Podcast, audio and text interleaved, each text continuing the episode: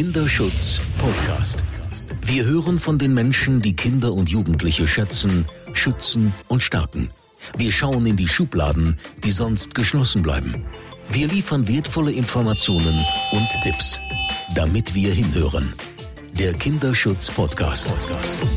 Ja, verehrte Hörerinnen und Hörer, ich darf Sie zu einer weiteren Folge des Kinderschutz Podcast begrüßen.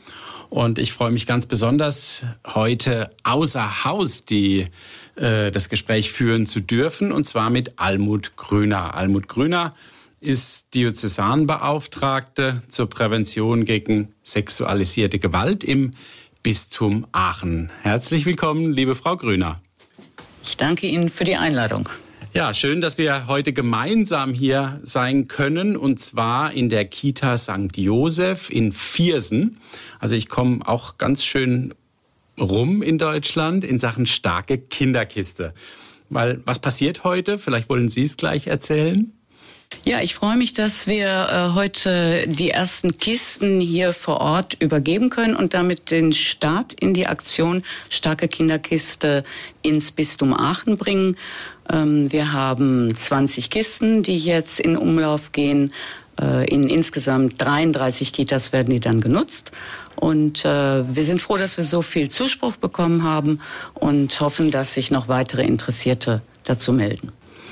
Ja, also wir haben ja aufgrund von Corona haben wir jetzt eine ganze Weile ja gebraucht. Das hat's ja alles nicht leichter gemacht, aber ich bin auch total glücklich, dass wir jetzt tatsächlich diesen großen Auftakt hier haben. Und ich glaube, insgesamt gibt es im Bistum Aachen 380 Kitas. Kann das sein oder sind das mehr? Ich weiß es gar nicht nee, genau. Nee, das äh, kommt schon ziemlich hin.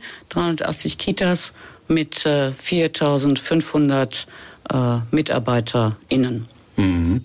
Ja, also und ich glaube, fast 19.000 Kinder äh, können damit erreicht werden, wenn man da so einen Schnitt äh, auch, auch rechnet. Und das ist ein toller Auftakt, aber äh, der steht ja nicht alleine da, der Auftakt. Ich habe hier eine ganz tolle Jutebeutel von Ihnen gleich geschenkt bekommen. bekommen. Da steht drauf Augen auf, hinsehen und schützen.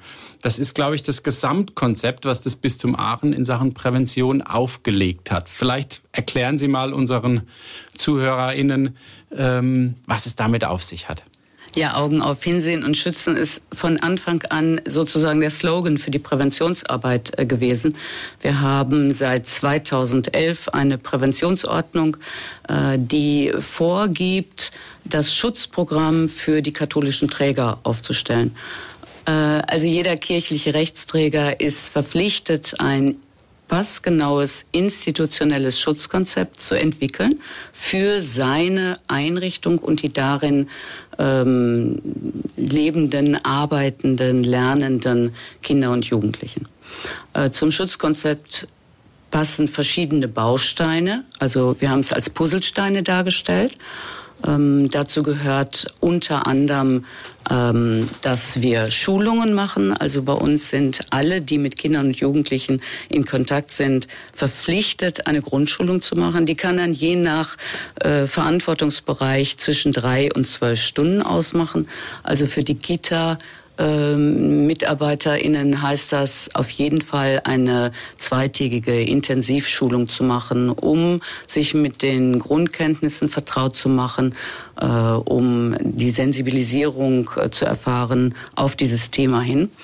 Dazu gehören aber zum Beispiel auch ähm, erweiterte Führungszeugnisse, die alle vorliegen müssen, die in unseren Bereichen arbeiten. Ähm, und dann gehört da sowas dazu wie Stärkung, Maßnahmen zur Stärkung. Äh, wo dann zum Beispiel die starke Kinderkiste jetzt ein Baustein ist. Ja, das ist ja genau der Punkt, den wir ja von Anfang an mit dem Projekt äh, auch immer wieder in den Vordergrund stellen, dass wir sagen, auf der einen Seite gibt es dann die Schutzkonzepte, die ja auch am runden Tisch oder am grünen Tisch, wie man so schön sagt, auch entwickelt werden. Aber dann geht es ja auch darum, dass dass sie lebendig werden. Und, und das sagen wir ja auch mit der starken Kinderkiste, äh, wollen wir genau das erreichen, dass es eben äh, auch diese Schwere vielleicht von diesem Thema so ein bisschen herausnimmt und dass die Erzieher, Erzieherinnen mit, mit ganz viel Freude mit den Kindern, wie wir sagen, auf Entdeckungsreise gehen äh, und die wichtigsten Präventionsprinzipien kennenlernen und auch ja, lieben und einüben. Äh, und ähm, von daher freue ich mich sehr, dass Sie es eben nicht losgelöst, nur die starke Kinderkiste äh, als Projekt verstehen, sondern tatsächlich jetzt in ihren äh, in ihrem Bild äh, zu sprechen als einen weiteren Puzzlestein äh, von Augen auf, hinsehen und schützen und das ist schön und ja auch auch genau State of the Art, wie man heutzutage sagt. Äh, wie sieht's da aus auf dem Weg dahin? Gab es da Hürden oder wo ist das Problem so in der Praxis auch, das tatsächlich umzusetzen? Gibt es da Widerstände? Mm, zu Anfang muss man sagen, ähm, war das schon ein bisschen zäh. Deshalb hat es ja auch zu Anfang etwas gedauert, bis wir in die Arbeit kamen. Ähm, ich hatte eigentlich Ihren Aufruf ganz durch Zufall, durch Internetrecherche entdeckt und fand die Idee gut, habe im Umfeld mal gefragt, wer kennt das und dann hat es eine Weile gedauert, bis wir beide in Kontakt kamen. Und ich habe dann eine Abfrage bei Kindergärten gemacht und gesagt, habt ihr Interesse daran? Habe ein bisschen Informationen dazu gegeben. Das Interesse war zunächst gar nicht so groß. Unsere Einrichtung kam aus der Erstellung der Schutzkonzepte. Das war sehr arbeitsintensiv. Und ähm, wir standen zu der Zeit schon äh, zu Anfang der Corona-Krise. Also auch da waren schon ein paar Hindernisse zu bewältigen. Und die Sorge war zuerst, wir haben jetzt schon so viel getan für den Bereich Prävention, jetzt kommt noch mal wieder ein ganz neues, arbeitsreiches äh, Projekt. Man muss sich da reindenken, man muss gucken, wie man das umsetzen kann in den Alltag. Dann kam es tatsächlich etwas ins Stocken, bis ich eine Projektleitung äh, eingesetzt habe. Frau äh, Kaufmann hat sich dann nochmal sehr intensiv äh, auch in so eine Informationsschleife äh, gegeben, hat nochmal viele direkt angerufen, hat nochmal nach den Hindernissen gefragt, gefragt, was können wir für sie tun. Und dadurch konnte eigentlich der Kreis derer erheblich erweitert werden, die dann doch gesagt haben, jetzt äh, haben wir Spaß daran, das zu machen. Und unter dem Stichwort, wie Sie eben sagten, Prävention darf auch Spaß machen. Wir nehmen ja jetzt gerade so einen Perspektivwechsel statt. Wir haben bis jetzt die Erwachsenen ausgebildet. Also hauptsächlich die, die im beruflichen Kontext mit Kindern und Jugendlichen zu tun haben. Über die Kiste kommen wir jetzt aber auch an das Umfeld, also an die Kinder direkt, an die Eltern, weil wir sagen, es ist natürlich sinnvoll, dass ein ganzes Netzwerk zum Schutz der Kinder aufgebaut wird. Und äh, da sind wir jetzt zuversichtlich, dass das funktioniert. Wir werden ja mh, mm, Informationsveranstaltungen auch mit den Eltern machen, weil die natürlich einbezogen werden müssen und wissen müssen, was in ihrer Kita mit ihren Kindern auch gemacht wird. Ja, ist ja eigentlich genau der richtige Weg. Auf der einen Seite erstmal die Fachkräfte fit zu machen im Thema und dann im nächsten Schritt auch dann die Kinder, die Eltern vor allem auch einzubeziehen. Wenn man jetzt auch im Hintergrund schon Geräusche hört, wir sitzen direkt in einer Kita. Also es kann sein, dass wir tatsächlich auch hier und da mal ein Kind reinschaut. Also liebe Hörer, Hörerinnen, alles live, alles bunt und in Farbe. Es macht immer wieder Spaß. Gerade im Moment auch natürlich. Äh, unter besonderen Bedingungen, aber dann doch auch in Kitas zu sein und die Kinder auch zu sehen, wenn sie die starke Kinderkiste das erste Mal sehen und die Katze Kim herausschaut und die Kinder, meistens muss man dann immer gucken, dass er nicht weg ist, bevor man das offizielle Foto gemacht hat. Aber das soll es eben sein, dass Prävention Freude äh, macht bei den Kindern. Und äh, von daher freue ich mich da wirklich sehr. Lassen Sie uns noch mal so einen, vielleicht einen größeren Rahmen auch, auch äh, ziehen was Sie sonst so im, im, im Bistum Aachen, was Sie so auf den Weg gebracht haben, wenn es spezialisiert auch um das Thema Prävention auch tatsächlich geht. Ja? Äh, Im Bistum Aachen ähm, arbeiten wir seit äh, 2011 tatsächlich bereits mit äh, der fest eingerichteten Stelle der Präventionsbeauftragten. Ähm, das ist zu Anfang nicht in allen Bistümern so gewesen. Wir sind aber tatsächlich jetzt seit äh, zehn Jahren in der Präventionsarbeit. Ähm, die ersten Aktionen gingen ganz stark auf die Schulung. Das war das erste, was bei uns überhaupt aufgebaut wurde. Und inzwischen können wir sagen, wir haben äh, circa 60 oder 65.000 äh, Mitarbeiter und Mitarbeiterinnen geschult. Ähm, die sind natürlich jetzt nicht mehr alle in unseren Einrichtungen tätig. Da wechselt ja auch schon mal das eine oder andere.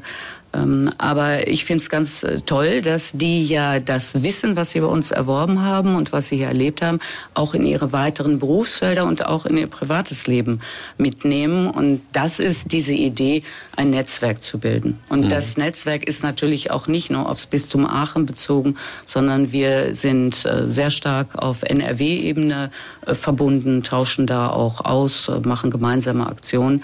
Also die Schulungen sind schon ein Bereich, die sehr intensiv auch für das Thema werben konnten.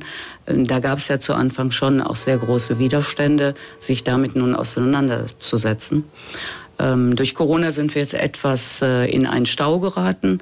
Wir haben natürlich weiterhin immer zu neue Mitarbeiter und Mitarbeiterinnen und werden jetzt aber, die ersten Piloten sind gelaufen, in die Online-Schulungen einsteigen, sodass wir nun diesen Stau auch wieder abzubauen äh, hoffen. Wir stehen kurz vor einer Evaluation. Also nach zehn Jahren haben wir gesagt, würden wir gerne mal wissen, wie erfolgreich ist denn die Arbeit. Mhm. Man kann das wahrscheinlich sehr schwer nur abschätzen, weil man ja nicht sagen kann, was ist nicht passiert durch unsere Arbeit. Ähm, aber wir äh, hoffen, dass wir einfach rauskriegen durch Befragungen, Interviews, ähm, wo sind erfolgreiche Schulungsmaterialien auch auf dem Weg? Die mussten wir alle selber erstmal erstellen. Es gab in diesem Feld ja keine Vorbilder. Man kann sagen, Kirche ist da als erstes wirklich auch, hat den äh, Ball aufgenommen und äh, hat losgelegt mit Präventionsmaßnahmen. Hm, natürlich muss man auch sagen, dass bei Kirche dieser große Skandal einfach als erstes öffentlich geworden ist. Inzwischen hat sich auch das verändert. Es ist äh, äh, in vielen Bereichen und ähm, Einrichtungen wird am Schutzkonzept gearbeitet. Wir haben inzwischen eine Vielzahl von Schutzkonzepten von Trägern tatsächlich eingereicht bekommen. Ähm, wir haben im Moment 388 äh, Schutzkonzepte aus allen Bereichen, also Kitas, Schulen, man kann sagen, für die Kitas haben wir eine 97-prozentige ähm, Abdeckung jetzt erreicht. Das ist ganz gewaltig. Und da muss mhm. man sagen, da haben natürlich viele Leute mitgearbeitet und äh, haben einfach gezeigt, dass sie das wichtig finden über alle Widerstände, die es zu Anfang gab, hinweg. Da hat sich wirklich was entwickelt und ähm, jetzt sind wir da mit 97 Prozent gut ausgestattet. In anderen Bereichen ist es schon ähnlich gut. Die Konzepte werden alle gelesen. Es gibt eine Rückmeldung dazu und wir werden auch auswerten und ähm, die Präventionsordnung sieht für alle möglichen Dinge so eine Fünfjahresfrist vor. Also die Führungszeugnisse müssen alle fünf Jahre äh, eingereicht werden. Die Schulungen werden als Vertiefung alle fünf Jahre wieder aufgegriffen. Und die Schutzkonzepte werden eben jetzt nach fünf Jahren dann auch nochmal überprüft, was war gut, was war nicht gut, was wollen wir noch ändern. Haben Sie da so ein, so ein wenn ich jetzt höre, eine große Anzahl von Schutzkonzepten, da könnte man ja sagen, naja, eigentlich reicht es ja, wenn wir eins entwickeln und, äh, und das setzen alle gleich, gleich um. Ähm, die Realität sieht sicherlich anders aus. Aber gibt es da jetzt auch vielleicht so einen Lernprozess unterhalb der Kitas, also dass man wirklich auch voneinander lernt und, und nicht nur jeder so seinen Weg geht? Also wir wollten ja gerade nicht ein Konzept für alle. Es ist ein institutionelles Schutzkonzept und es gibt so ein paar Vorgaben. Es gab einen Leitfaden dazu, der war für alle gleich, äh, der so die Grundprinzipien des Schutzkonzeptes erklärte. Ähm, ein wichtiges Stichwort ist Partizipation. Also es soll eben nicht einer alleine dieses Schutzkonzept entwickeln, sondern soll sich verschiedene Menschen aus seinem direkten Arbeitsumfeld suchen. Das können Eltern sein, das sollen auch Kinder oder Jugendliche sein. Ähm, das sind die Erzieherinnen natürlich äh, selber, das ist aber jemand aus der Pfarrei. Also möglichst Leute aus verschiedenen Funktionsbereichen und aus verschiedenen Verantwortungsbereichen. Mhm. Ähm, in der ersten Zeit konnten sich viele überhaupt nicht vorstellen, Kinder mit einzubeziehen. Und inzwischen, das ist tatsächlich so eine Erfahrung, die wir auch ausgetauscht haben untereinander ähm, ist das total interessant, wenn man Kinder befragt, äh, was gefällt dir hier nicht, was würdest du vielleicht gerne anders machen. Da kommen total äh, interessante Ideen, wo die Erwachsenen sagen, wir wären nicht mal drauf gekommen, diesen Bereich uns näher anzugucken und haben jetzt aber Sachen gesagt gekriegt, die ändern wir sofort. Da warten wir nicht mehr, bis das Schutzkonzept fertig ist. Ja, das ist, wenn ich da einhaken darf, das ist eigentlich ein total wichtiger Aspekt und ich glaube, er ist auch äh, entspricht dem Zeitgeist. Wir können heutzutage, das ist auch die Haltung unserer Stiftung, wir können heute nicht mehr Dinge tun, ohne die Kinder einfach auch einzubeziehen. Natürlich hängt es immer vom Alter ab. Ähm, wenn man Kinder nach Wünschen fragt, dann kommt dann vielleicht relativ schnell, also äh, ja, ich hätte gern das Spiel und und und und hier das dasjenige tolle Gadget. Ähm, aber ähm, ich glaube, wenn man Kinder richtig einbindet, altersgerecht äh, auf ja in ihrem Bereich, in ihrer Lebenswelt kommen ganz spannende Informationen heraus. Und, und das greifen wir auch auf. Und das, da will ich vorgreifen, schon jetzt ein bisschen Werbung an der Stelle. Wir werden äh, Ende, ja, Ende 2021 und 2022 einen großen Fachkongress haben, der den Titel trägt Kinderschutz vom Kind gedacht.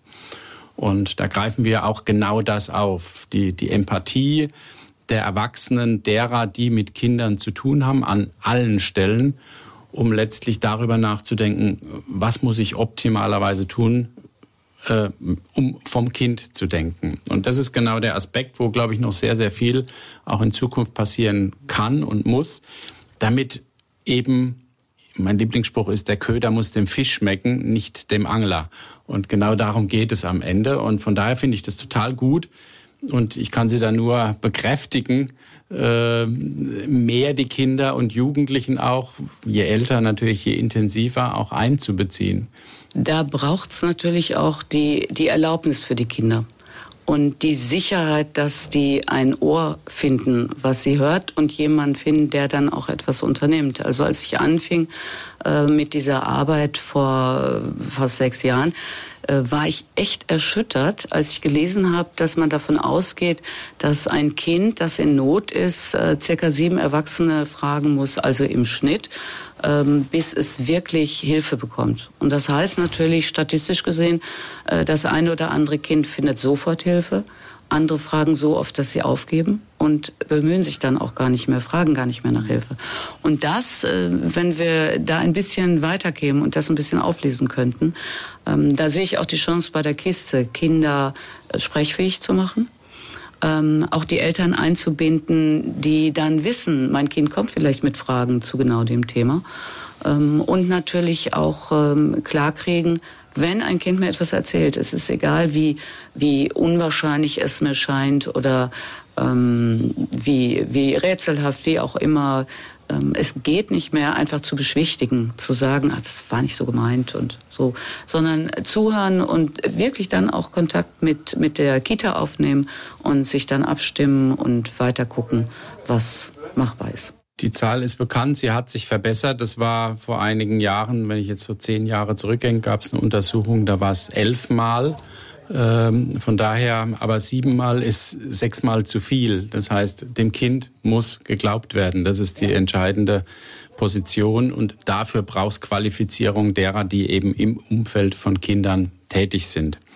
Ja, ähm, total spannendes Gespräch. Natürlich könnten wir noch ganz lange äh, sprechen. Auch das Thema Kirche, Umfeld, da gibt's natürlich, da könnten wir stundenlang wahrscheinlich jetzt sprechen. Das haben wir heute ganz bewusst einfach jetzt auch mal ausgeklammert, weil es nur um diesen tollen, positiven Ansatz einfach auch geht, das Thema Prävention so, so substanziell, wie Sie es eben im Bistum Aachen auch machen, für die Kitas umzusetzen. Das ist toll, das freut mich. Und äh, mir bleibt an der Stelle nur noch zu sagen, meine verehrten Hörerinnen und Hörer, ich hoffe, dass vieles für Sie dabei war, dass die ein oder andere Schublade vielleicht geöffnet werden konnte.